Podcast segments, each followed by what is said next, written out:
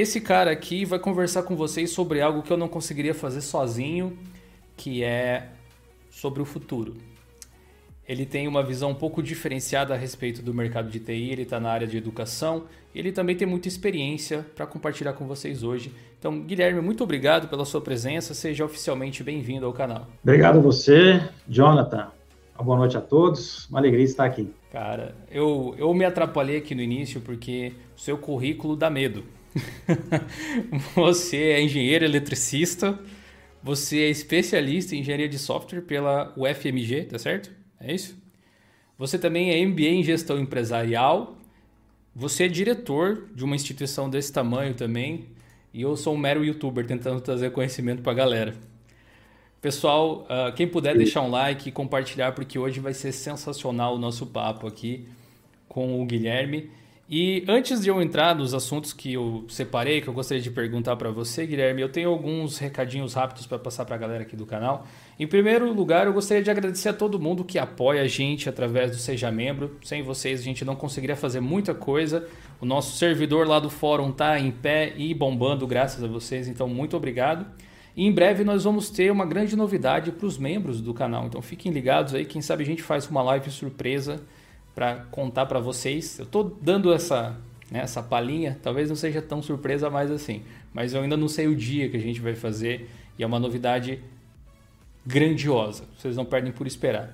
Eu também gostaria de dizer que eu voltei com o nosso canal paralelo, o X da Questão. Se vocês forem na aba da comunidade aqui do canal, vai ter um link para o nosso último vídeo. Vocês podem conferir, vocês podem se inscrever por lá, caso ainda não conheçam.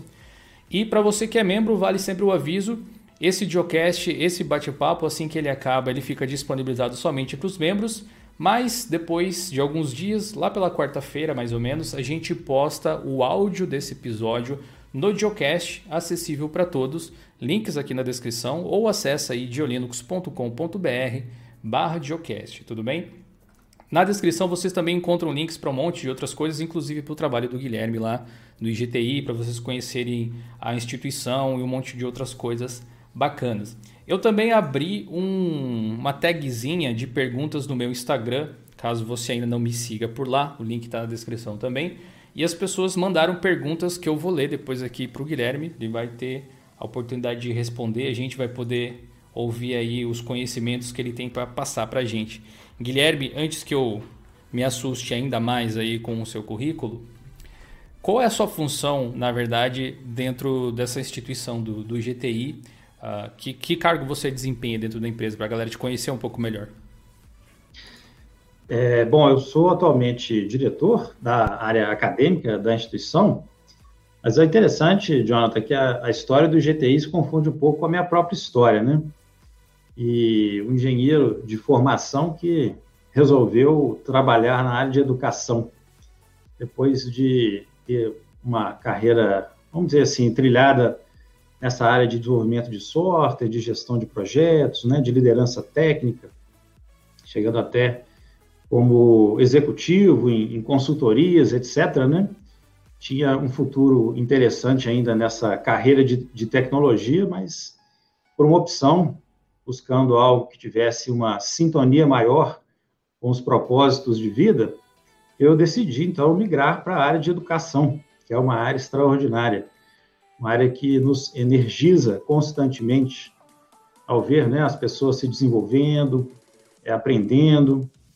E eu, então, em 2010, fiz essa opção de mudar de carreira e vim para o GTI no momento em que a instituição era bem pequenininha, sabe, A gente brinca que tínhamos aí os nossos as nossas vaquinhas magras, né, no pasto que dava o leitinho, mas é, fizemos então um plano para poder, superado aquele período, período difícil, inclusive, a instituição quase quebrou em 2011, é, para que nós pudéssemos, então, através de um, um processo de transformação digital, transformação digital na educação, alcançar mercados maiores, né, alcançar resultados melhores do ponto de vista da instituição e também um impacto mais interessante para os nossos alunos, né?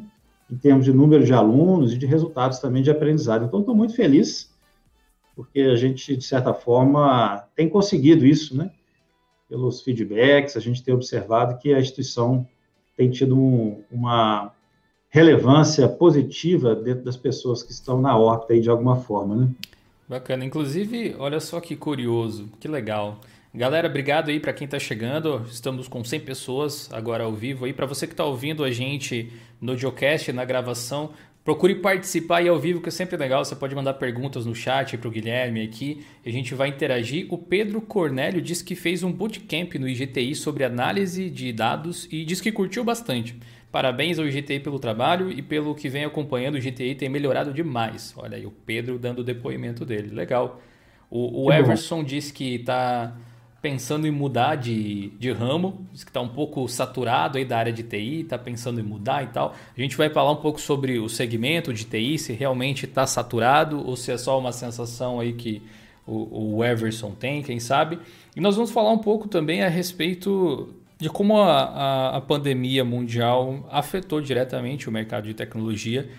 Eu acho que todos nós sentimos isso, mais ou menos, independente do ramo que você atue, mas sem dúvida nenhuma o ramo de tecnologia ele foi assim, tremendamente afetado e de certa forma, eu diria até positivamente, fez muitas coisas se desenvolverem na minha visão. Como é que você vê aí, como é que essa pandemia impactou o, o desenvolvimento até de profissionais, a criação de vagas de emprego e coisas desse tipo, a mudança de trabalho? Bom, na minha visão, a, a pandemia naturalmente teve os seus impactos na questão sanitária, né, e mudou hábitos é, que nós já, já tínhamos, né, em função dessas necessidades, mas do ponto de vista da área de tecnologia, é, houve avanços significativos em termos de oportunidades, né, em termos de adoção de tecnologias pela, pela população de uma forma geral, né.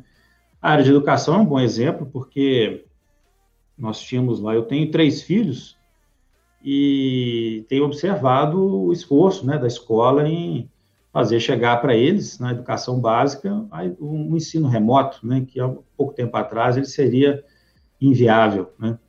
Então, esse é o exemplo. Muitas organizações se adiantaram em termos dos seus projetos de transformação digital, porque é a única forma de. viram nisso uma única forma de driblar a pandemia, né, em termos de perdas de vendas e dificuldades é, operacionais. Então, aqui no GTI, por exemplo, nós migramos muito rapidamente para é, o trabalho remoto, inicialmente com 100% do time, e depois é, retomando gradualmente né, as posições mais estratégicas. Então, se a gente for levar em consideração que é, houve um movimento global de busca por soluções que é, se desenvolvem no mundo digital, isso para o profissional de tecnologia realmente abriu muitas perspectivas. Né? Nós temos visto empresas é, brasileiras recebendo aportes de capital estrangeiro, né? negociações, crescimentos assim exponenciais, IPOs interessantes, né? que aberturas de capital na bolsa. Ou seja, muita coisa legal, muita oportunidade, muitas demandas em todo esse espectro de profissionais de tecnologia, né, nas mais diversas áreas. Né?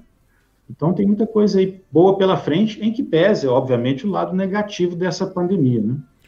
Tem, tem uma coisa que eu acho que pode até gerar uma certa incerteza para algumas pessoas que se jogaram nesse universo de tecnologia, de, de, trabalhar com tecnologia na parte de infraestrutura, de desenvolvimento, o, o que for, na verdade, que é assim, aumentou a demanda aparentemente para esse tipo de profissional, mas há muitos anos que eu vejo uh, escolas, universidades, enfim, falando que existe uma demanda constante e ela nunca é completamente suprida, sempre tem vagas para bons profissionais ali no mercado.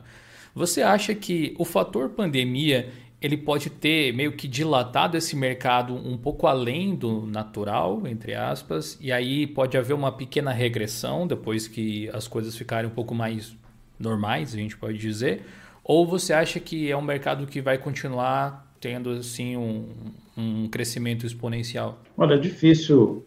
A futurologia é sempre um desafio, né, para a gente fazer. a bola de cristal costuma falhar, né, com uma certa frequência. Mas se a gente for traçar uma linha lógica, eu diria que esse movimento não tem volta. A gente viu há pouco tempo, digo isso em torno de alguns anos, é, esse despontar do que vem sendo chamado como o movimento da indústria 4.0, que é a aplicação de um grande número de tecnologias nos processos industriais, e isso se expandindo também para outras áreas, né? Já era um movimento é, de significativo impacto para em termos de demanda de profissionais, mesmo sem a pandemia, né? Isso envolve as tecnologias para, por exemplo, os veículos autônomos, né? E, uma, tendência, e outras uma tendência bem nova, né? Essa... Sim, sem dúvida. Só essa área, Jonathan, já seria suficiente para é, uma ampliação enorme das demandas, né? Porque é muita tecnologia para viabilizar um veículo sair andando por aí sozinho. E, mas, é, a exemplo dessa, várias outras vão surgir então, a gente tem um movimento que envolve modelos de negócio das empresas, envolvem é, estratégias de eficiência operacional, porque, por exemplo, determinados processos das empresas não faz sentido mais você realizar manualmente.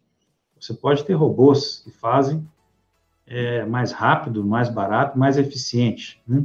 E também os próprios produtos em si.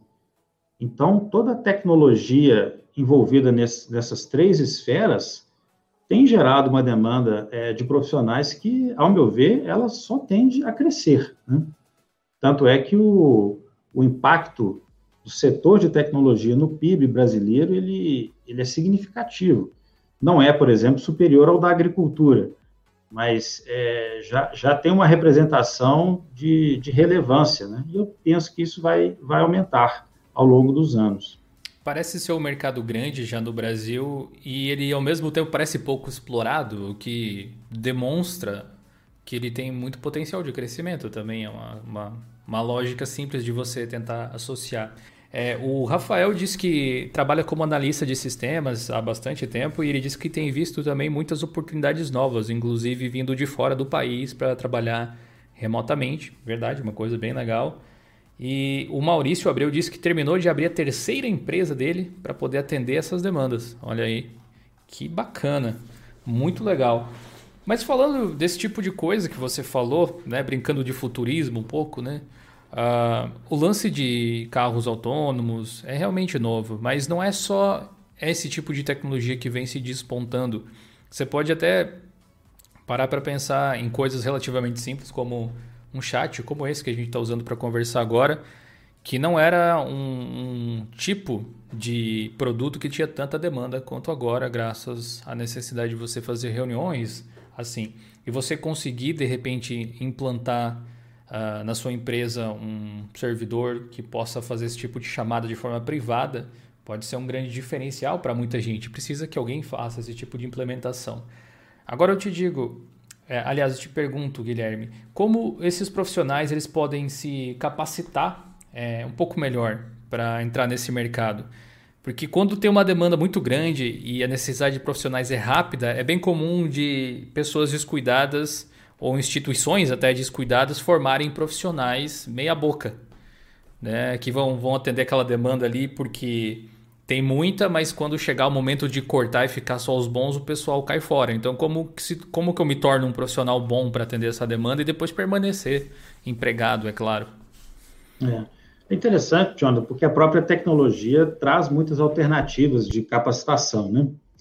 Hoje, e você é um bom exemplo disso, nós temos é, muito conteúdo gratuito, acessível e, diria, é de boa qualidade a tendência do conteúdo é realmente estar cada vez mais acessível, em maior volume, né, com maior grau de especialização.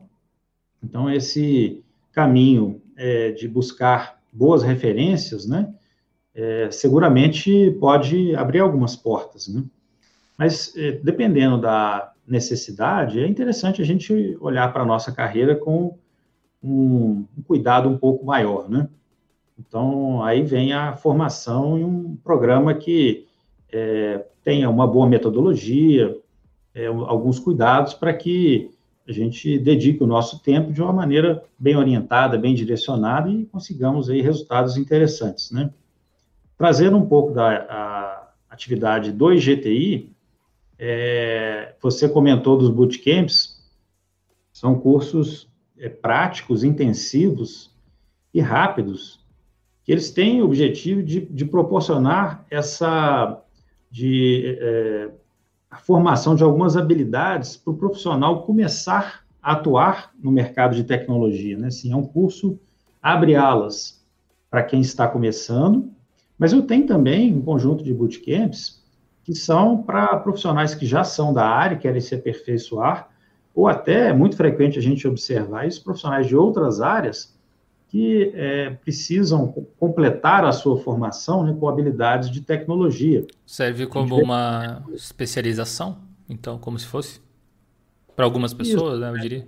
É, você vê, por exemplo, é, profissionais da área de estatística que têm é, ganhado um espaço grande na tecnologia, nesse grande mundo da ciência de dados, porque hoje o volume de informações é absolutamente gigante e você tem informações que estão estruturadas né, em bancos de dados das, das, organizações, mas você tem informações que estão distribuídas das mais diversas formas, né, pelo mundo, é, nas redes sociais, em textos, em imagens, né, em vídeos. Então, como que a gente faz para poder é, extrair algo de útil disso, né? É, observar tendências das pessoas, né, ou ter ideias de produtos para lançar para o mercado. Então, tem muita coisa interessante e, e a tecnologia, nas suas diversas facetas, né, a, perpassa essas oportunidades assim de uma maneira transversal, porque, como eu disse, muitas áreas vão do agronegócio né, às empresas high-tech. Esse tipo de tecnologia vai ser bem-vindo. Né? O Tiago Gomes Trindade aqui no chat perguntou se o IGTI pretende continuar com os bootcamps no pós-pandemia, tendo em vista uma defasagem na capacitação da área de TI. Boa pergunta. É, na verdade, o, o, primeiro, a primeira rodada de bootcamps da instituição foi num contexto pandemia. É, o IGTI lançou os bootcamps em um modelo é, não subsidiado, né?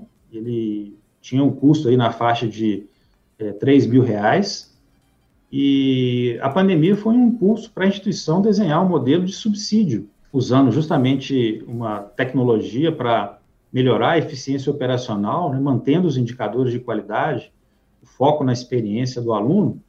É, então, foi possível lançar um modelo educacional que acomodasse um grande número de alunos e fosse é, extremamente acessível. E esse modelo realmente não, não volta atrás.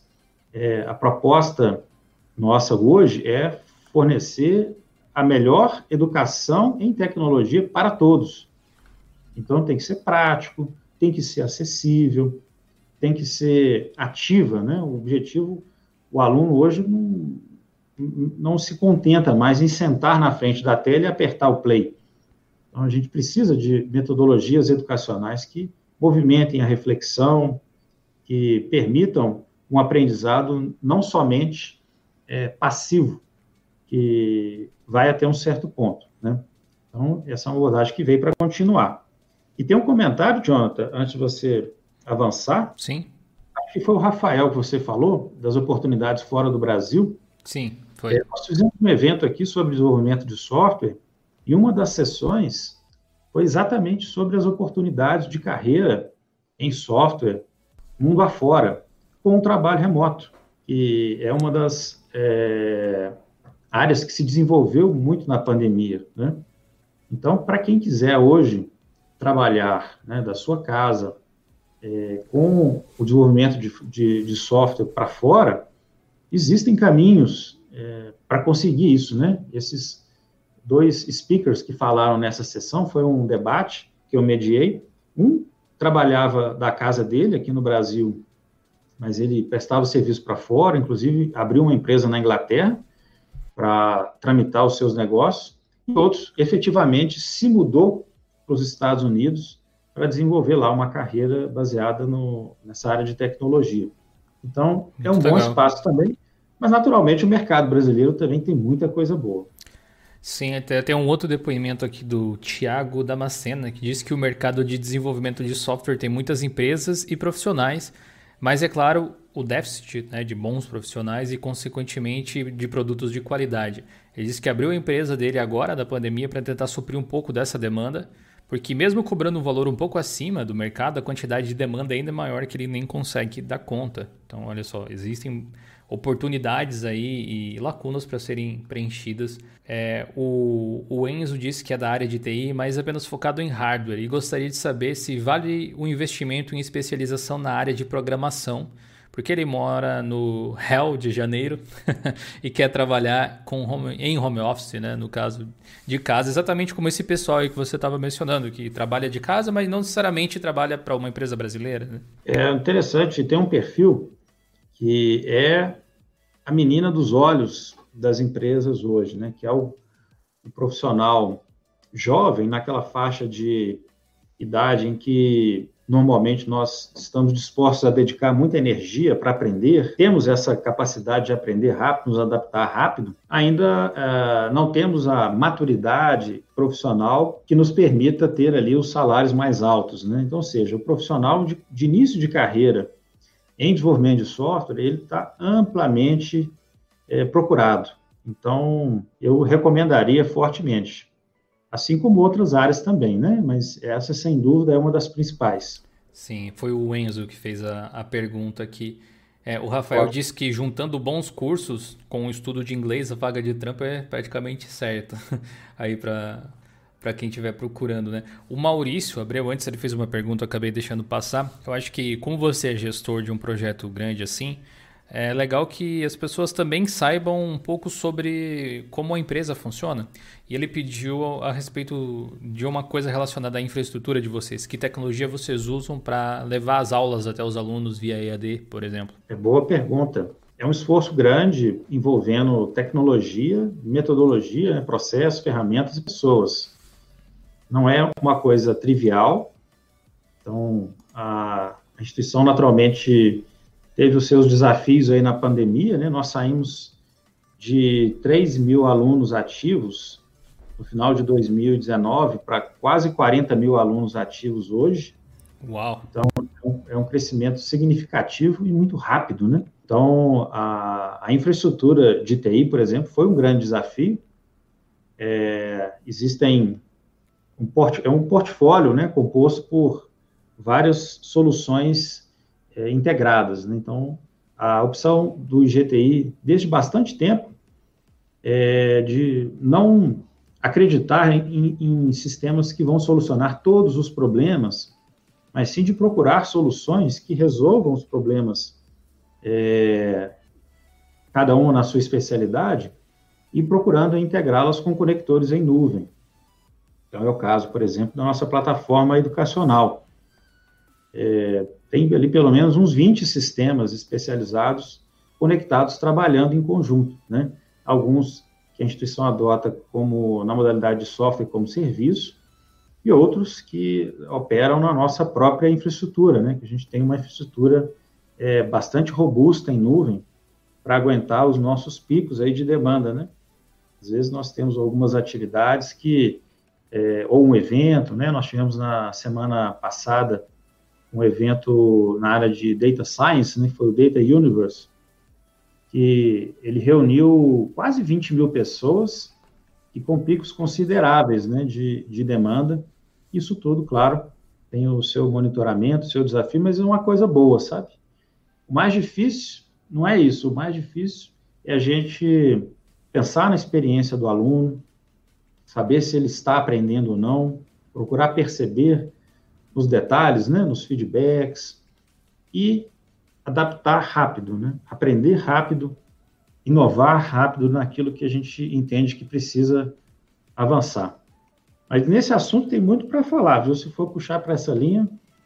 Ah, se, se, o pessoal quiser continuar fazendo perguntas aí a respeito desse assunto, eu vou passando para o Guilherme. A gente vai destrinchando os detalhes ao longo do episódio aí. Eu queria pedir, na verdade, um esclarecimento um pouco maior a respeito dos bootcamps, porque eu tenho uma noção do que eles sejam, na verdade eu sei o que eles são, mas o público talvez não saiba. É, uhum. E eles têm esse, esse viés de ser uma formação um pouco mais express, né? mais rápida. Então eu gostaria que você explicasse para o pessoal, desde custo, é, tempo de duração do, do projeto ali, de quanto tempo a pessoa vai ficar estudando, que tipo de certificação ela recebe ali no final e se depois de fazer um bootcamp você consideraria essa pessoa apta a entrar no mercado, ela precisaria de algum outro complemento, alguma coisa assim? Focando um pouco nessa modalidade dos bootcamps, é, é um curso que vem justamente o nome herdado né, dessa é, modalidade de treinamento intensivo ali no campo, né? Então, ele já nasce com esse propósito de ser muito aplicado, hands-on é, e intensivo, muitas horas de dedicação. Isso, então, a propósito de formar em um período curto, dois meses, dois meses e meio. Curto mesmo, é um, né? Bem curto. Oi? É realmente curto, não é, digamos, é seis meses. Mas não significa que é fácil, né? É um curso intensivo. Então, com muita interatividade, muitas atividades, trabalhos práticos, desafios toda semana. Mas então, nesse período, é, é, são trabalhadas habilidades e competências focadas em um perfil profissional. Então, vamos pegar, por exemplo, o desenvolvedor full stack. É, existe um conjunto de conhecimentos né, e de habilidades que esse profissional precisa para começar a atuar no mercado. É claro que esse bootcamp especificamente que eu falei, ele, para quem está no, no patamar inicial, né, que não, não tem qualquer noção de programação, ele talvez esteja um pouco, seja um pouco avançado, né? Aí a gente tem um outro bootcamp que é o programador de software iniciante. Mas então, o desenvolvedor full stack ele vai permitir ao profissional passado por essa jornada intensa, né, de fazendo trabalhos práticos, desafios, né, muito estudo, uma, uma dedicação de três a quatro horas por dia durante esses dois meses e meio, para conseguir chegar lá é, no final com e pôr a mão no caneco, né, como se diz. Tanto que a nossa taxa de conclusão ela é relativamente baixa, em torno de 45% dos alunos chegam ao final sendo aprovados, né, dos que começam. Porque é uma jornada. Eu, eu vejo, eu vejo isso como algo realmente interessante. Na verdade, quanto maior a taxa de reprovação, melhor tende a ser o negócio, né? Porque a peneira é mais, mais fina. Exatamente. E nesse ponto, né, você perguntou do custo. É, como é um programa subsidiado, não tem mensalidades, é, os interessados eles, eles, eles, pagam uma taxa de matrícula bem pequenininha, hoje é de 120 reais, é, a instituição ela se sente muita vontade para é, conduzir o processo educacional da melhor maneira possível, porque nós não dependemos do dinheiro do aluno para poder fazer o melhor curso, né? Então, as atividades que são precisam ser mais exigentes, elas são mais exigentes, e os alunos que é, né, tiverem dificuldade com seus compromissos acadêmicos vão ter dificuldade de chegar ao final, porque não tem como passar, né? Essa é a nossa responsabilidade Sim, enquanto instituição. Isso, né? isso, é legal, é o famoso dá teus pulos aí, aluno. É, Já é uma oportunidade grande. Não adianta escolher uma boa instituição se você não se dispuser a fazer a sua parte de esforço, né? É curioso porque tem determinadas áreas, né, que você, como cliente, você senta e desfruta. Mas a educação não tem jeito, você precisa fazer a sua parte de esforço, senão você não aprende. Então, a metodologia educacional, quando a gente fala que é metodologia ativa, é justamente para isso. Olha, vamos lá, o mercado vai exigir que você se posicione, que você seja proativo, que você seja resiliente. Então, o seu processo educacional também vai exigir da mesma forma essas competências, né? Excelente. Então, por exemplo, a gente não vai falar na sala de aula sobre liderança, ou sobre criatividade, né, ou sobre proatividade, mas o aluno vai ser colocado à prova é, em relação a todos esses valores, né, que são soft skills, mas fazendo projetos técnicos aplicados à área que ele escolheu. Certo. Bootcamp é realmente um curso intensivo, é, curtinho, tipo café, né? O café curto, quando você pede um, é, é, é pouco café, mas é forte pra caramba, né? É, é, mais ou menos nesse estilo aí. Eu deixei o link aqui na descrição dos bootcamps, se alguém quiser dar uma olhada para se inscrever. Então, como é que funciona para o pessoal aí entender? Paga os 120 reais, que é como se fosse uma sei lá, uma taxa de matrícula, entre aspas, alguma coisa assim. Uh, e as bolsas, elas são subsidiadas. Então tem um processo seletivo, não é qualquer um que vai entrar? Ou como é que funciona? Tem um processo seletivo, Jonathan, porque existem requisitos para você poder cursar esse tipo de programa. Certo. E a demanda, ela é, tem sido né, bastante alta. Então, o processo seletivo, ele tem em torno de, de 30% a 35% de aprovação a gente recebe muito mais inscritos do que os alunos que efetivamente começam o, o bootcamp. É, isso é importante porque, até por parte do aluno, o aprendizado ele acontece também muito na interação com os colegas. Né? A gente defende muita interatividade, aluno-aluno e aluno com os professores, os tutores. Né? E o processo seletivo, então, é uma prova de é, matemática e, e lógica é, que permite sondar um conhecimento em nível do ensino médio, nessas áreas, né? Feita essa prova e obtida a, a, o, o, patamar mínimo né, necessário, você então já está apto para começar o bootcamp. Claro, né, tem que pagar essa taxa de 120 reais. Mas é tipo 120 e é só. E acabou. E acabou. E aí o curso todo, esses dois meses e meio, estão cobertos por essa taxa de matrícula. Legal, muito massa. Então, o pessoal que tiver aí interesse ou está buscando de repente uma oportunidade, dá uma olhada no link aí da descrição do IGTI que eu coloquei, está logo abaixo. O primeiro link, o segundo, algum, algum desses ali. É só vocês observarem procurem garantir a sua vaga porque vocês uh, abrem e fecham as suas matrículas de bootcamp de tempos em tempos. Como é que funciona? É, tá sempre aberto? Você tem um deadline para se inscrever? São rodadas, né? Eventualmente, é, sim, há expectativa de que se abram novas rodadas, né? Mas a gente tem a próxima começando em meados aí de novembro e depois, é, possivelmente, no ano que vem. As, as inscrições fecham, ah, né? Se encerram aí a gente vai para o ano que vem.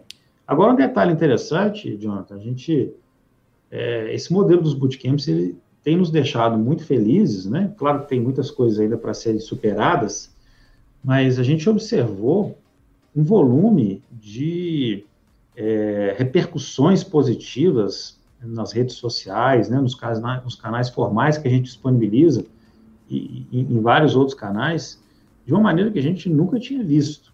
Né? Então, as pessoas, assim, agradecendo veementemente a oportunidade, seja porque viveram uma experiência incrível, seja porque né, aprenderam muito e foi realmente muito acessível, né? É assimétrico o benefício em relação ao custo, seja porque o modelo educacional permitiu ali em um cenário difícil, né, esse da pandemia, a gente tem relato de mães que estudaram ali na companhia dos filhos, né, fazendo essa conciliação, é, isso tem sido para nós é, da maior satisfação. Então, conta muito, é, né, quando eu, eu, comentei lá do motivo pelo qual eu resolvi sair do, do da frigideira da, das consultorias né, dos projetos para vir para a área educacional, é muito em função disso. A gente fica muito feliz de ver as pessoas avançando em seus propósitos pessoais, em suas realizações. Cara, pode ter certeza que é uma oportunidade assim única que vocês estão ofertando pro pessoal. Não só pelo preço, mas tipo preço, qualidade, tempo também, né? Às vezes a pessoa precisa tá com uma certa urgência para tentar se colocar no mercado de trabalho, pode ser uma oportunidade legal aqui. Eu tenho mais algumas perguntas, se você não se importar em responder do pessoal. O, de maneira alguma. O Jefferson Augusto da Silva ele disse o seguinte: ele é do terceiro semestre do curso de Tecnólogo em Segurança da Informação e agora com a vinda da LGPD, ele perguntou se a gente acredita, ou no caso você acredita que as empresas vão olhar para essa área com melhores olhos e implantar setores internos para gerir a parte de segurança de dados ali e tal. Bom, a, essa área, sem dúvida, tem trazido uma movimentação interessante né, em todo o mercado de tecnologia. É, já no ano passado, os eventos que participávamos, né? E, enfim, de uma forma geral, a gente ouvia muito falar desse assunto, mas ainda naquela perspectiva de futurologia. Agora chegou, né? E sempre existe a dúvida quando você implantam uma lei, se essa lei vai pegar ou se ela não vai pegar, né? Então, é, eu entendo que ela vai pegar porque já existe uma maturidade sobre esse assunto, né? Na, na, Europa, nos Estados Unidos, e eu entendo que no Brasil a gente vai seguir essa linha. E em função disso, né? Como o mercado vai entender que é algo importante, as empresas vão sim se adaptar, né? Umas com mais seriedade, outras com menos seriedade, né? É, eu percebi uma movimentação grande aqui por parte da maior parte das empresas que eu tenho contato com CEOs e pessoal de startup e tal. Vocês também tiveram que fazer um, um, um mexer aí bastante coisa do lado de vocês para se adaptar a essas regras ou vocês já estavam meio que preparados? É, seguramente tem ações para serem feitas, né? Estão sendo feitas e ainda há ações para serem feitas, porque você tem necessidades do ponto de vista dos processos, da cultura organizacional, é, da, da, das tecnologias né, que você usa para manipular os dados, e até da parte legal, jurídica, né, uma vez que é um assunto que, que tem essa fronteira entre a lei e a tecnologia. Né? Então, eu diria que é um, uma área aquecida, né, que vai permanecer aquecida, vai permanecer no palco, pelo menos por uns seis meses, um ano, até que eh, já, já esteja mais difundida e, de uma maneira geral, sendo adotada aí pelas empresas. É, o Edwin Malone perguntou qual a idade máxima para o bootcamp. Tem alguma restrição de idade? Ou alguma coisa assim? Interessante a, a pergunta do Edwin. Então, é, não tem uma restrição de idade. É um programa que vai requerer, é, não em termos de um espectro de idade, né, mas vai, vai requerer dedicação, estudo, é, envolvimento e disposição para encarar os desafios, né, correr atrás é, daqueles conhecimentos que em alguns casos, né, a gente pode ter algumas lacunas maiores. Até pelo tempo, né, que naturalmente... Isso. Como o bootcamp ele é intensivo, ele segue uma trilha é, e alguns assuntos são tratados de uma forma, é, vamos dizer assim, no nível necessário para o avanço no, no bootcamp. E aí, alguns alunos, muitas vezes, precisam lançar a mão de um tempinho adicional, porque é um assunto que ele não conhecia, e tudo mais, né? Então, isso pode acontecer é, com pessoas que não, não têm tanta familiaridade com a tecnologia, né? Quando, Mas... quando uma coisa assim acontece, digamos, a pessoa precisa ir um pouco mais a fundo em algo uh, que o Bootcamp não vai cobrir por motivos de projeto mesmo, da estrutura, vocês conseguem dar uma forcinha e dizer, olha, dá uma olhada nesse material aqui porque vai te ajudar? Vocês dão essa força ah, para os alunos? Dúvida. Todos os módulos do Bootcamp têm um acompanhamento dos tutores, né? Nós temos as aulas ao vivo para interação com os professores, então o aluno tem muitos canais para se amparar, né? Legal. Agora, o mais interessante é a gente observar esse engajamento que avança de uma forma crescente, né? A gente começar e terminar uma jornada dessa em alta é que é o grande desafio, né? Parece que é uma, uma corrida de 100 metros, né? Que você vai dar o gás ali e, e, e chegar no, no final. Mas eu diria que é mais para uma maratona, para você manter uma cadência, uma dedicação, do que para uma corrida de 100 metros. Massa, legal. O Maurício perguntou se na parte de programação vocês têm meio que só teoria ou tem mão na massa nos códigos também? Mão na massa total. Da hora, da hora. Então aí, ó, o pessoal que está na dúvida pode, na verdade, o que, eu, o que eu sempre aconselho, empresa que se garante não tem medo de feedback que é o seguinte: se você tem dúvida se algum lugar é bom, fala com alguém que fez curso lá ou com alguém que se formou lá, veja se a pessoa que se formou na instituição ela conseguiu se posicionar no mercado. Claro que existem exceções de todos os tipos, né? você vai encontrar pessoas que tiveram sucesso e que não tiveram, mas sempre tende para algum lado e isso é muito legal de você observar e curiosamente, algumas pessoas que estão aqui no, no chat, que são inscritos do canal, fizeram cursos já no IGTI e eu não fazia ideia. Eu acho que eu nunca tinha conversado sobre a instituição com ninguém aqui. Vocês podem até pedir para a galera que está no chat como é que foi a experiência uh, deles. também aqui eu gostaria de te pedir uma coisa que eu acho que pode dar meio que uma luz, mesmo para quem não for fazer os bootcamps ou simplesmente está buscando orientação na parte de TI, porque vocês têm uma ferramenta interessante para meio que observar o que as pessoas estão pensando a respeito do mercado, que é quais são os cursos mais procurados. Quais são os bootcamps que vocês têm mais requisição ou estão sempre lotados ali? Vocês abrem as inscrições e logo preenche. Quais são as vagas que a galera está mais sedenta? Desse jeito você pode ter uma noção de quais são os setores mais buscados também no mercado. Porque vocês não oferecem um, ah, vou fazer um bootcamp disso porque eu achei legal. É porque tem demanda que vocês fazem. Então isso meio que reflete o mercado. Não, isso é interessante porque, de uma forma geral, as áreas em que a gente atua, nós trabalhamos em, em sete grandes áreas né, de conhecimento. É o desenvolvimento de software, ciência de dados, o cybersecurity, nós estávamos falando de LGPD, né? É, cloud computing, inteligência artificial, transformação digital, que é uma área que abarca várias tecnologias, né, tecnologias emergentes, e user experience.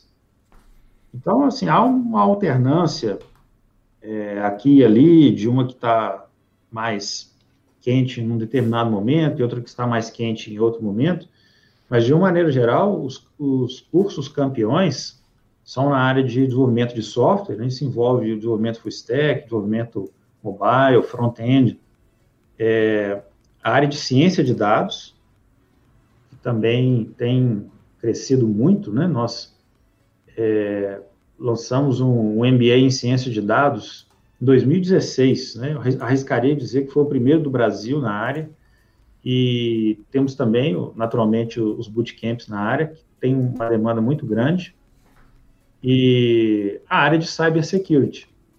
E justamente em função desse tema que a gente falou, o LGPD, né, e, e a necessidade mesmo de, de, de da defesa cibernética né, nos dias de hoje, também está muito em voga. A gente pode entender esses como os primeirões. Mas tem outros, né, outras menções honrosas, aí, a área de inteligência artificial está com uma demanda crescente, né, machine learning, eu vejo que as pessoas têm se interessado pelo assunto mais do que o normal nos últimos tempos. Porque é, é, inteligência artificial é, sei lá, é tema até de ficção científica, de filmes há décadas. Mas hum. às vezes as coisas se intensificam e é perceptível o quanto as pessoas estão perguntando sobre isso. Por exemplo, hoje, hoje mesmo eu vi uh, nos stories de um canal que não tem nada a ver com tecnologia, tipo, tão diretamente, tem a ver com produção de, de vídeo, uh, filmmaker e coisas assim. Gente perguntando para eles se inteligência artificial uh, tiraria o emprego dos editores de vídeo, sabe? Então a preocupação está indo longe, porque aparentemente é um mercado que está se aquecendo e as pessoas estão realmente, como você falou antes, colocando bots onde está, porque é mais viável, né? O que cria novos empregos, na verdade, ao mesmo tempo que pode extinguir alguns, cria novos e aí as pessoas que estão se preparando para isso podem realmente acabar se dando bem no fim das contas. Vai de como você leva né, esse tipo de situação. A gente falou muito de bootcamp e, e tal, mas o IGTI não tem só bootcamp, né? Vocês têm um monte de outros, uh, outras formações também. Você pode, de repente, contar um pouquinho desse background que existe aí, por mais que os bootcamps tenham sido um estouro de sucesso e vocês, mais uma vez, podem conferir aí na descrição. Se você de repente está precisando de um negócio um pouco mais extenso, vocês acho que têm soluções para isso também, né? Sim, a pós-graduação foi o berço da instituição, né? Lá em 2006, quando a gente começou, já oferecemos os Muitos anos de já de, de vida. Em abril fazemos aí aniversário de novo. Então, é, a pós-graduação, como eu disse, ela é, tem um objetivo um pouco diferente do bootcamp, porque ela já presume que o profissional tem um posicionamento na área, né? Cinco anos, seis ou mais anos de experiência atuando na área, e ele vai fazer o curso, então, para se posicionar como um especialista, né? Alguém já com caráter de referência Sim. na área. É uma, é uma pós, né? No, no, fim das contas. Exatamente. É uma pós que é, tem a mesma preocupação, quando necessário, de é, ter o caráter prático, né? Aplicado, mas ela tem também é, uma dose importante de é, metodologia de solução de problemas, né? discussão de problemas, de estudos de caso, que normalmente é necessário para os profissionais que têm uma maturidade maior, né? não só resolver os problemas técnicos, né? as soluções técnicas localizadas, mas construir soluções técnicas também numa perspectiva mais ampla e entrar na, no mundo da, da gestão da, da tecnologia. Né? Então, é, são cursos bem interessantes para esse perfil. Agora, se você me permite, Jonathan, um ponto interessante, você estava falando da, desse aspecto da, da formação e o que, que a inteligência artificial vai substituir ou não, né? quais empregos que ficam, quais vão virar robôs, né? Uhum. É que, é, tudo que a gente faz que agrega valor, é, no sentido de uso da nossa inteligência, atividades que são intelectualmente ativas, essas atividades vão continuar existindo, né? As atividades que envolvem relações interpessoais. Então, a preocupação maior, né, assim, numa instituição educacional, em, qualquer empresa que está preocupada com a transformação digital, é justamente em automatizar aquilo que é automatizável, né? aquilo que é mecânico, que é repetitivo, né? que é cíclico, e nisso a inteligência artificial ajuda demais. Né? Antes, hoje, você consegue que uma câmera é, filmando um foco de incêndio dispare um alarme, você tem todo um procedimento que acontece automaticamente sem ninguém ter efetivamente visto o fogo, é, né? É, esse, esse medo de, de perder o emprego comparo com a época, sei lá, da Revolução Industrial ou qualquer coisa do tipo. Ou você pode pensar até na linha de montagem de qualquer coisa que as pessoas ficavam preocupadas pela substituição por robôs que iriam ser mais efetivos naquele tipo de coisa e eliminar a necessidade de um ser humano trabalhar em algo repetitivo daquilo. Ao mesmo tempo que existe ali uma meio que uma fase de adaptação até intelectual do ser humano, de entender onde ele se coloca nesse novo mundo. É, eu acho que é mais ou menos para esse momento que a gente começa a caminhar com as inteligências artificiais sendo utilizadas como uma outra ferramenta, como qualquer outra que você usa aí, para facilitar o seu dia. E essa, uma coisa que às vezes as pessoas não pensam é que até mesmo a implementação de uma tecnologia assim precisa de um profissional humano a princípio para que isso aconteça. Você pode ser essa pessoa, talvez. Ao invés de lutar contra isso, você abraçar a tecnologia e tornar ela cada vez mais acessível. Às vezes você vai criar empregos, às vezes você vai criar um, realmente uma coisa nova que ninguém conhece ainda. É, o pessoal falou a respeito desse tipo de coisa. É, o Rafael comentou que eu diria que a manutenção das novas tecnologias gerarão muitas vagas novas. É exatamente esse tipo de coisa. Tem um caso interessante, Jonathan, que é o o uso do robô no atendimento, né? Os chatbots, que Sim, verdade. é super difundido e já é uma realidade aí para uma boa parcela das empresas, né? Aqui no GTI, por exemplo, o robô atende, soluciona aproximadamente 70% do, dos chamados na central. Mas é, isso é bom, porque a maioria das demandas que são de coisas repetitivas, né, que é algum documento, alguma informação, e ali o robô consegue colocar para a pessoa, e a pessoa fala que é, está bom, me atendeu, maravilha, né? Mas tem horas que a gente quer ser atendido por um humano. A gente quer um atendimento humano. Né? Eu tive um problema, não, esse robô, tira esse robô da minha quero, frente. Quero conversar com uma pessoa de verdade. É. Né? Então é interessante a gente observar, porque às vezes o, o, o aluno já entra né, no, no atendimento falando, né? atendimento humano, né? Aí o robô, tá bom. o robô, tá bom, vou sair daqui, não sou humano o suficiente. É. Uh, legal, é, é legal ver isso. Nunca vai ser é, dispensado, né? Mas claro, gente, para pegar, né? Olhar o, o, o, a matrícula do aluno e tirar um histórico e entregar para o aluno, isso pode ser feito automaticamente, né? Porque, porque não deixar com o robô é mais rápido para todo mundo. Mas se você teve uma dificuldade maior, um, um problema que requer que você seja entendido, escutado, aí sim, o atendimento humano é imprescindível. Pois é, o Enzo até comentou que esse lance de robô já vem tipo em outras coisas, tipo lanchonete usando o totem no lugar dos atendentes para você selecionar o pedido, o McDonald's da vida, né, ou qualquer coisa assim. Realmente, né? São coisas que estão aí, a gente às vezes nem percebe e até prefere muitas vezes utilizar esse tipo de tecnologia. Eu acho que as pessoas que têm medo, muitas vezes, desse tipo de evolução, são as que se sentem fragilizadas na posição que, que estão. Porque o segredo, que não é um segredo, na verdade, é você se posicionar de uma forma que você não seja substituível, que você não seja só uma pessoa que aperta um único botão o dia todo. Porque esse tipo de emprego, qualquer tipo de emprego, não só em tecnologia, tende a ser substituído mais cedo ou mais tarde. Você tendo essa noção, talvez você possa dar essa guinada que precisa na sua vida, na sua carreira profissional escolher, ao invés de ser o cara que vai ser substituído pelo chatbot, ser a pessoa que programa o chatbot de repente. E aí você vai dar um, uma volta nesse assunto todo aí e sair por cima. É, visto que as pessoas às vezes têm até, não sei, dificuldade de entender a tecnologia e vocês são aí uma instituição que tem mais de uma década de existência, ajudando a formar a galera toda.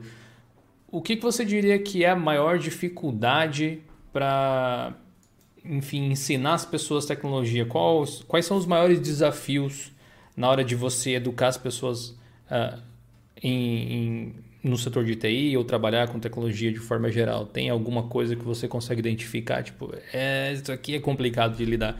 Tenho, por exemplo, a área de tecnologia, de uma forma geral, ela passa por mudanças muito rapidamente, né? Isso é um grande desafio. A gente já teve experiências aqui no GTI do professor entrar na sala de aula para ministrar uma, uma disciplina, né, toda baseada em uma determinada tecnologia, e a tecnologia ser derrubada, assim, na semana em que começou a disciplina. A necessidade de atualização, ela é importante. Por isso, é um dos fatores que nos levam a, a ter menos apego aos conteúdos produzidos, gravados, né? É, é um, ponto importante da disciplina, né? Cada módulo aí vai ter 10 horas de aulas em vídeo, né? E podem ser assistidos em diversos momentos, é um elemento importante, mas que é, eles são apenas um dos elementos que compõem a metodologia. Então, na hora que a gente vai interagir, a gente vai procurar solucionar por nós mesmos o, o, os problemas, né? Isso sim pro, pro, propicia o aprendizado. E é claro, tem que ter a prática. Né? Então, outro grande desafio é esse: como a gente faz um programa educacional que não trate somente do, dos conceitos, né? Tal coisa é assim, né? Tal coisa funciona daquela forma, mas que permita a gente aprender também fazendo. Né? Isso requer um cuidado para planejar essas dinâmicas, para ter a infraestrutura de tecnologia para viabilizar essas práticas. Isso também é outro desafio. E tem um desafio também, Jonathan, que é, é mais ligado a, a, ao aluno. O aluno dessa área, a gente lida com esse perfil né, do profissional de tecnologia há bastante tempo. Ele é um pouco impaciente, assim, de uma forma geral, sabe? Então, se a gente nós tivemos uma experiência interessante. Eu falei do curso de ciência de dados, né, do MBA, quando a gente lançou em 2016. Ele era, ele tinha um caráter um pouco mais para um MBA de, de, gestão em ciência de dados do que uma ciência de dados aplicada é, para o desenvolvimento de soluções. Né? E aí os alunos, né, a gente começou e tudo mais, ia, ia primeiro módulo, teve ali alguns conceitos e tal. Quando chegou no segundo módulo, falou, olha, Cadê, cadê a prática? então, não é objetivo do aluno, quando busca um curso de tecnologia, né, conversar sobre liderança ou gestão de conflitos, né, ou negociação, apesar de serem habilidades importantíssimas, né? Então, a gente tem que ir direto ao ponto, sem rodeios, né? E, e, isso traz uma das características do modelo que a gente vem construindo, que é a agilidade. Então, se eu vou me dedicar essa semana para eu estudar, e fazer um curso no IGTI. No final dessa semana, eu espero ter um incremento de aprendizado que eu consiga aplicar de alguma forma. Então, é uma abordagem mais vertical, né, indo direto ao ponto daquilo que agrega valor, do que o que a gente vê muito de, de criação de camadas horizontais, né, que você aprende uma série de coisas que te habilitam a aprender uma outra série de coisas, que te habilitam a aprender uma outra série de coisas, para aí você começar a aplicar. Sim, são, são é. formas diferentes de chegar lá. Tipo, não que, não que não seja importante, exatamente como você falou. Inclusive, eu estou pretendendo, pessoal, até vou deixar o spoiler aqui para vocês. Uh, terça que vem eu devo postar um vídeo a respeito de soft skills e o quanto isso pode ser importante aí. Porque o interessante é que você pode buscar soft skills dentro do curso ou fora deles. Você precisa delas de alguma forma. Daí depende de qual é a sua prioridade. Né? No caso de um bootcamp, você está querendo o conhecimento hum, técnico para realizar alguma atividade. Vamos chegar, vamos chegando, na verdade, nas partes finais aqui do nosso bate-papo, Guilherme. Passou rápido, uma hora já. E eu ainda tenho algumas perguntas, na verdade, tem um montão aqui, mas vou ter que selecionar algumas é, da galera que mandou no Instagram. Então, quem, quem me segue por lá, eu postei um story agora há pouco, pedindo aí quais as dúvidas vocês gostariam de jogar aqui para o Guilherme, qual pepino você gostaria que o Guilherme descascasse, resumindo. É, e tem alguns aqui bem. Acho que são difíceis e alguns são bem interessantes. Alguns são até divertidos. O Gabriel perguntou o seguinte, Guilherme. Ele disse que Uh, ano que vem ele vai entrar para a Faculdade de Ciências da Computação e ele gostaria de saber quais são os salários nesse tipo de, de, de profissão ou pelo menos se você consegue dar mais ou menos uma noção de quanto os profissionais que vocês costumam formar tendem a ganhar de faixa salarial. Você tem esse dado? É uma pergunta capiciosa, né, Gabriel? Todo mundo quer saber o número. E o interessante é que isso depende muito, é uma área muito aberta para uma resposta né, em termos de crescimento conforme desempenho. Então, você tem profissionais que formam vão trabalhar aí, né, no caso da cientista da computação, que vão ganhar 4 mil, 6 mil, 8 mil, isso varia. Agora, o potencial de crescer rapidamente, ele é muito grande. É, nós vemos na área de desenvolvimento de software, por exemplo, né, que evolui para a área de arquitetura de software, que um profissional né, que senta ali do lado do outro, que toma o mesmo café, é, desfruta do mesmo ambiente corporativo, mas um tem, muitas vezes, o desenvolvimento, uma ordem de grandeza superior do outro, né, um desempenho, uma ordem de grandeza superior do outro. Por quê? Né? Será que é porque ele codifica ali mais rápido, né? Digita mais rápido as teclas. Né? Então, é, Tem um teclado vai... melhor? Um teclado melhor, né? é, isso vai, então, de uma é, capacidade de pensar, de enxergar as, os problemas, né? de pensar as soluções e de oferecer as soluções certas, né? É, Esse é um de... pensamento bem empreendedor, né? Se a gente for ver. Sim, porque é, muitas vezes você gasta um tempo grande desenvolvendo um software que não vai servir para nada do ponto de vista do negócio, né? É, o mercado Sim. realmente não recompensa esforço, ele recompensa quem traz soluções. Você pode se esforçar muito na coisa errada. Exatamente.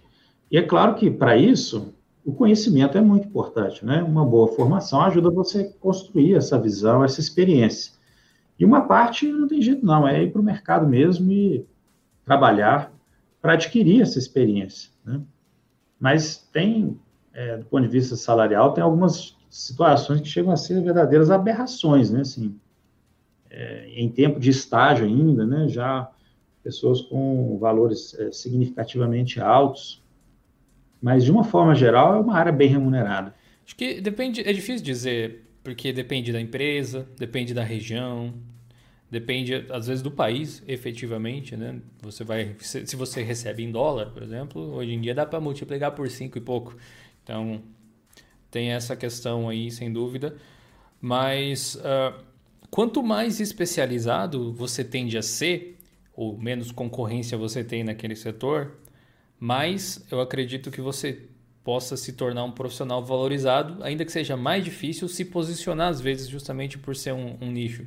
Uma coisa que eu acho que nem todo mundo percebe quando faz um curso, uma faculdade, por exemplo, qualquer coisa assim, é que todo mundo que se formar junto com você é um concorrente seu, tecnicamente falando.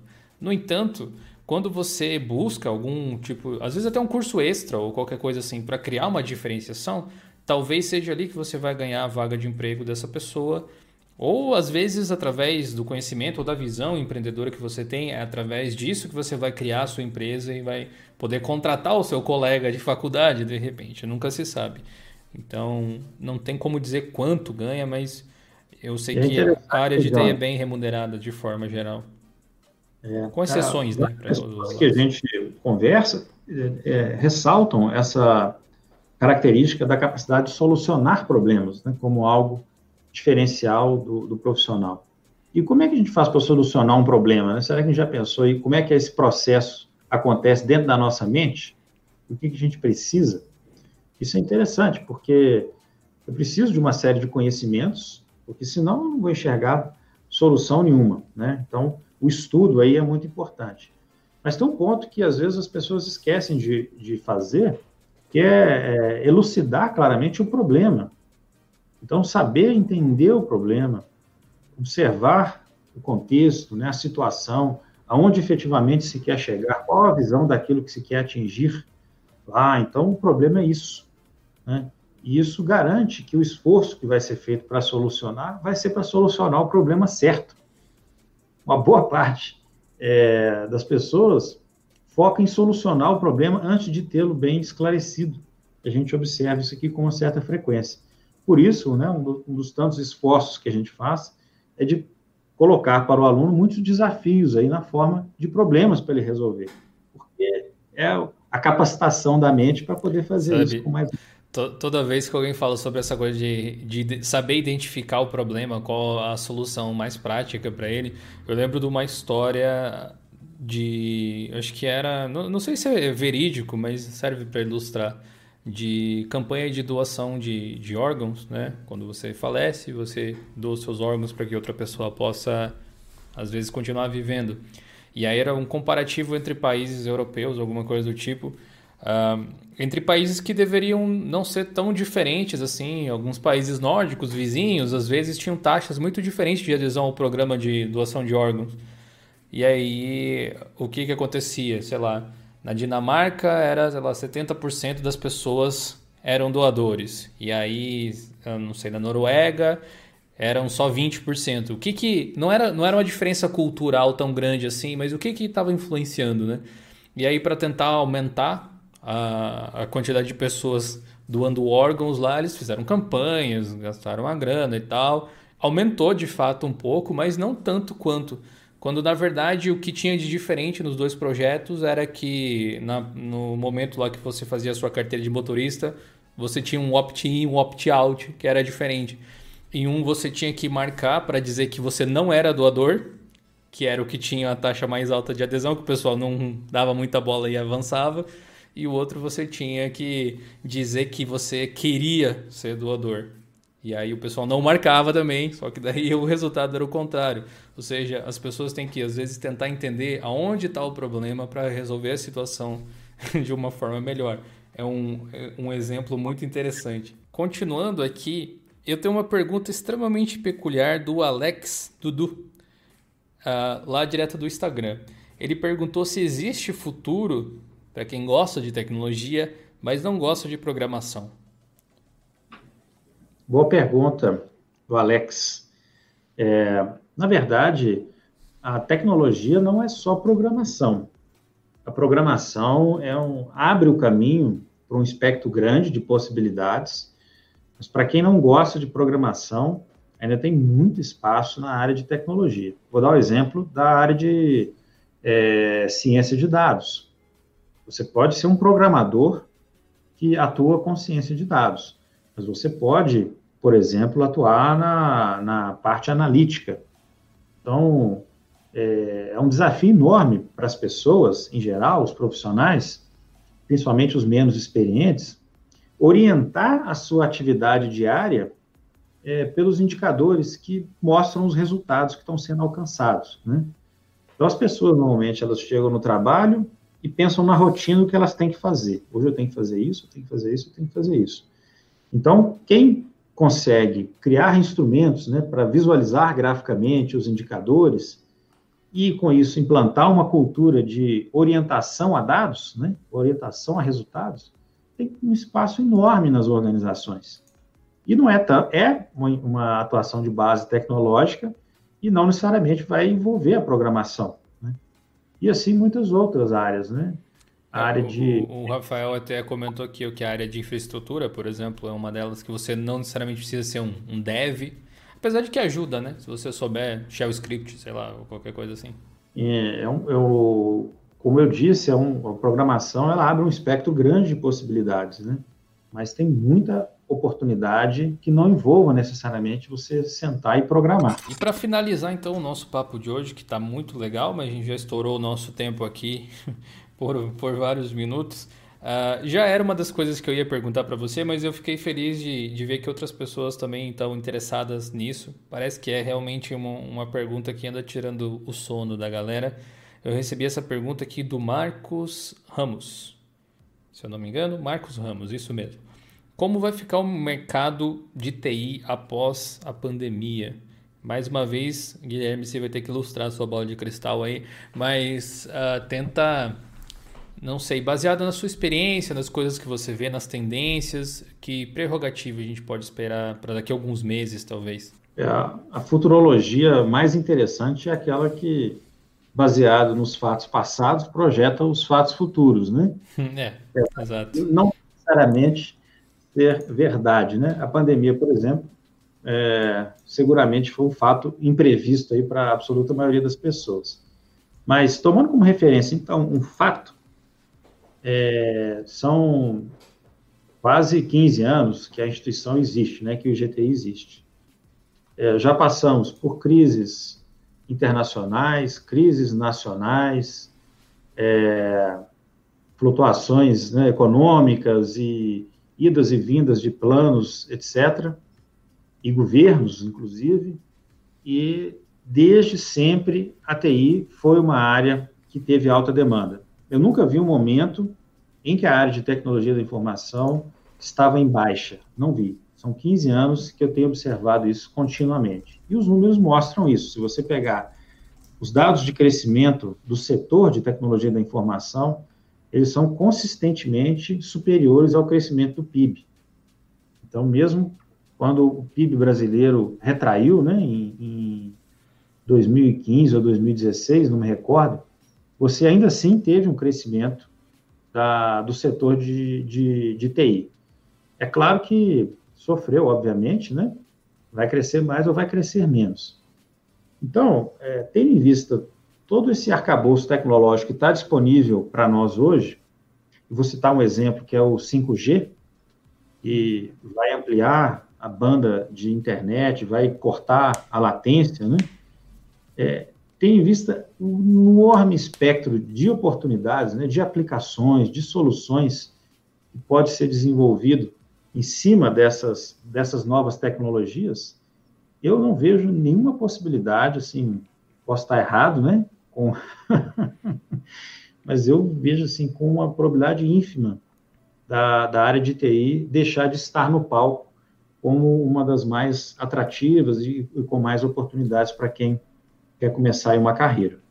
Legal. O, o, que talvez aconteça é que, na verdade, isso já aconteceu, também é uma, uma coisa que você pode observar pela história, é que a área de TI muda muito. Então, de repente, daqui a pouco, você que está pensando assim, putz, que curso eu vou fazer quando eu entrar na faculdade, ainda estou no ensino médio, estou no primeiro ano ainda, sei lá. Daqui a pouco a profissão que você vai estudar nem existe ainda, né? Daqui a pouco ela é uma, uma coisa que vai ser criada ainda pelo mercado. É um, é um meio muito dinâmico. Por isso que eu acho que a, a ideia de, de se preparar para o mercado de incertezas ela é super essencial. Você se sentir seguro nas coisas que você, você sabe, mas principalmente ser um profissional maleável para conseguir se adaptar a essas coisas que vêm. E às vezes, a gente falou dos bootcamps, eu acho que encaixa muito bem nesse tipo de profissional. Aquela pessoa que precisa aprender algo para solucionar um problema ali ou às vezes precisa fazer aquele complemento, quase que um intensivão aí que você vai precisar fazer realmente para se tornar um profissional ainda melhor ou atender uma demanda que tem na sua empresa ou na empresa que você está buscando. A gente fala muito em buscar emprego, mas na verdade tem muita gente empregada que precisa de um diferencial para se manter lá às vezes e, e, esse tipo de coisa pode fazer bastante diferença. Você falou do, do IGTI e eu fiquei pensando assim, vocês dependem muito de tecnologia para existir. Né? Então, vocês mesmos provavelmente são um exemplo da necessidade de profissionais assim ao longo do tempo. Você poderia, não sei se é algo que você pode compartilhar e tal, mas uh, o IGTI hoje, ele está no melhor momento assim financeiro da história, de, de estrutura, de pessoas e tal, ou vocês estão em um declínio por conta da pandemia, então, né, tomando embalo para subir de novo? Como é que vocês estão? Não, não tem problema nenhum compartilhar, né, assim, comecei a nossa conversa falando que em 2011 a gente quase quebrou, né? Isso faz parte da trajetória de qualquer organização, né? Quando você se propõe a realizar um trabalho sério, é, nem sempre você acerta, né? Então, é natural que haja certas flutuações. Mas o período da pandemia, é, pelo pela própria aumento da demanda que a gente experimentou e essa ousada iniciativa dos bootcamps, né, dentre outras, a gente realmente pode entender que a instituição está no seu melhor momento, é, em todos os aspectos, todos. E isso é, projeta para os próximos períodos também um, uma possibilidade muito interessante. Né? Para o ano que vem, por exemplo, nós vamos iniciar o nosso trabalho na graduação. Então, são seis cursos de graduação que, na área de TI, que a instituição vai começar a trabalhar, tendo como unidade curricular básica o bootcamp. Então, o aluno que fizer um bootcamp, ele vai estar dando um passo para integralizar a sua graduação no IGTI. Então, tem muita coisa boa pela frente, né? Agora, voltando à sua pergunta anterior, que você comentou, é, é natural né, que as áreas vão avançando e a gente vai tendo as especializações, ela vai se desdobrando. Quando a gente fala um médico, você fala um médico, um dermatologista, né, um ortopedista, e aí o ortopedista tem o ortopedista do pé, da mão, né? E na TI vai acontecendo a mesma coisa. Quando eu comecei a trabalhar com tecnologia, era difícil explicar para as pessoas o que, que, eu, que, eu fazia, né? Então, eu estava lá aprendendo programação orientada a objetos e né, meus, meus familiares me chamavam lá para arrumar a impressora que estava com problema. Clássico. É, eu nunca achei ruim, né? Assim, aí tomava uma cerveja ali com os tios, né? Resolvi o problema do, da rede, né? E tudo mais. É, mas a gente vai vendo isso na TI de uma maneira mais clara, né? E conhecer, então, essas áreas é importante para a gente se posicionar, né? observar qual que nos atrai mais, qual que eu tenho as melhores aptidões, né? Então, quem não quer pro programar, não gosta, vamos olhar para outra coisa. Mas é, ter uma carreira de base tecnológica eu consideraria muito importante nos dias de hoje. Muito promissor. Show, show. Beleza, então. É, o Crash Point pediu se o bootcamp é gratuito e serve para novato. Acho que pelo que eu aprendi aqui, eu posso até responder, ele não é gratuito. Custa 120 reais no momento. Tá? Não depende de quando você estiver ouvindo, pode ser que o valor mude no futuro, nunca se sabe. Mas enfim, tem o link aqui na descrição, quem quiser dar uma olhada com mais calma. Tem, na verdade, o bootcamp não é uma coisa, tem vários bootcamps de assuntos diferentes. Aí você pode escolher uma área específica para dar uma olhada. É um curso que dura. Se eu falar alguma coisa errada, você me corrige, Guilherme. é um, um curso que dura dois meses, dois meses e meio, mais ou menos, alguma coisa assim. Tá? Tem certificação e tal. E esses 120 reais você paga se você passar no vestibular, porque né? Rapadura é doce, mas não é mole também. Então você tem que ir lá, passar e tal. Uh, e aí você vai poder cursar, caso tenha interesse. Legal? Acho que é isso, né? Você complementaria com alguma coisa? É um subsídio que você faz a prova e obtém a bolsa e paga só a taxa de matrícula. Isso, é, vale, vale lembrar que na verdade você, é uma bolsa de estudos, né? Esse tipo de coisa aí que você vai ter. É, ele pediu se era para novatos. Pode ser, pode não ser, depende do bootcamp, né? Pelo que eu entendi, tem alguns bem especializados, que é para você que já é, está trabalhando, ou quer, já sabe, quer se especializar. Mas também tem para novatos, tem de Linux, inclusive, para quem quiser fazer lá, tem a parte de administração, de servidores, dá uma olhada, é bem legal.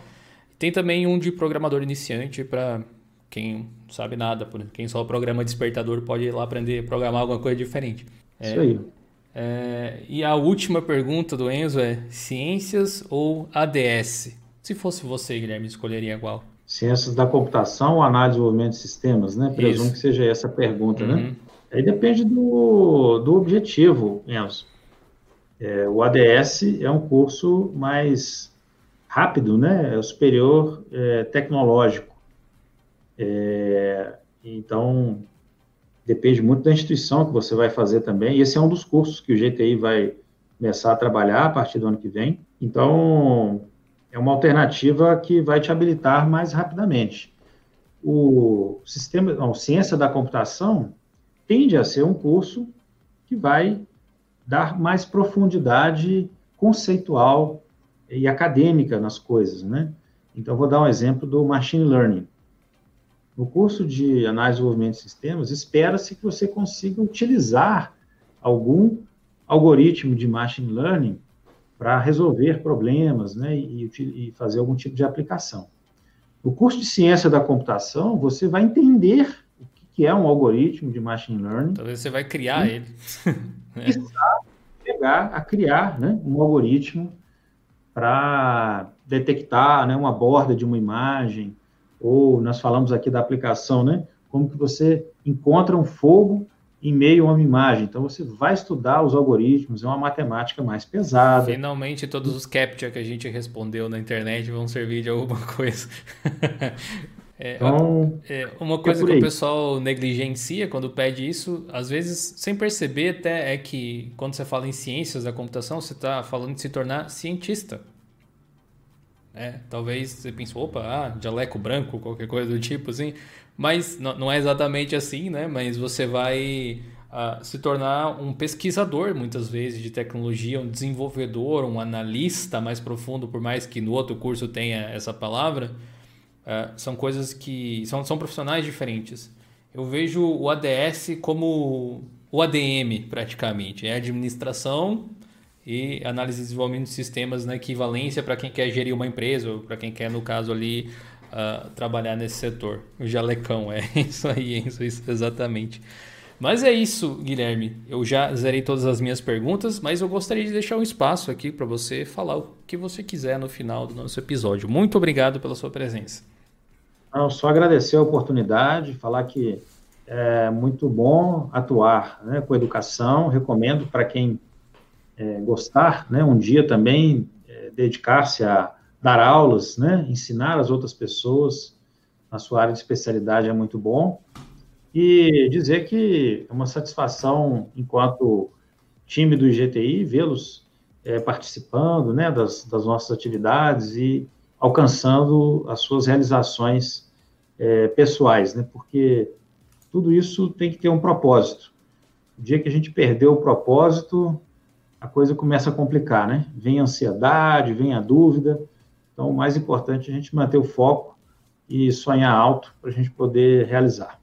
É isso aí. Show, incrível. Linda mensagem. Obrigado aí pela presença de todo mundo. Foi aí, acho que 150 pessoas quase sempre aí ao vivo acompanhando a gente. Muito obrigado por tirarem um pouquinho da noite de vocês para compartilhar aqui esse tempo com a gente. Espero que a live de hoje tenha sido proveitosa. Sim, Guilherme? Na sexta-feira compete com o chopp, né? Mas tudo bem. Ah, tem, tem, gente que assiste, que escuta com o chopp, então não perdeu nada, né? Crash Point, muito obrigado. Galera, muito obrigado aos novos membros. Aí vocês não perdem por esperar novidades, como eu mencionei. Fiquem ligados aí nas nossas redes sociais. Saibam que o GTI é um parceiro nosso, é um, uma empresa que a gente passou a admirar, conhecer mais profundamente nos últimos tempos. Se vocês estão procurando aí uma formação rápida e bootcamp, sem dúvida vocês têm a minha aprovação para conferir aí o material que eles têm. E como eu disse, não leve só a minha opinião em conta, se você tem dúvidas, né? A gente não gosta de pagar como o senhor da verdade. Fale com outras pessoas que já fizeram, tente entrar em contato com a, a galera do GTI, tire as suas dúvidas, as dúvidas que você tem, fale com o suporte deles, enfim, Fique à vontade aí. Guilherme e galera do IGTI, muito obrigado pela oportunidade mais uma vez e a gente se vê na próxima. Valeu, gente. Obrigado.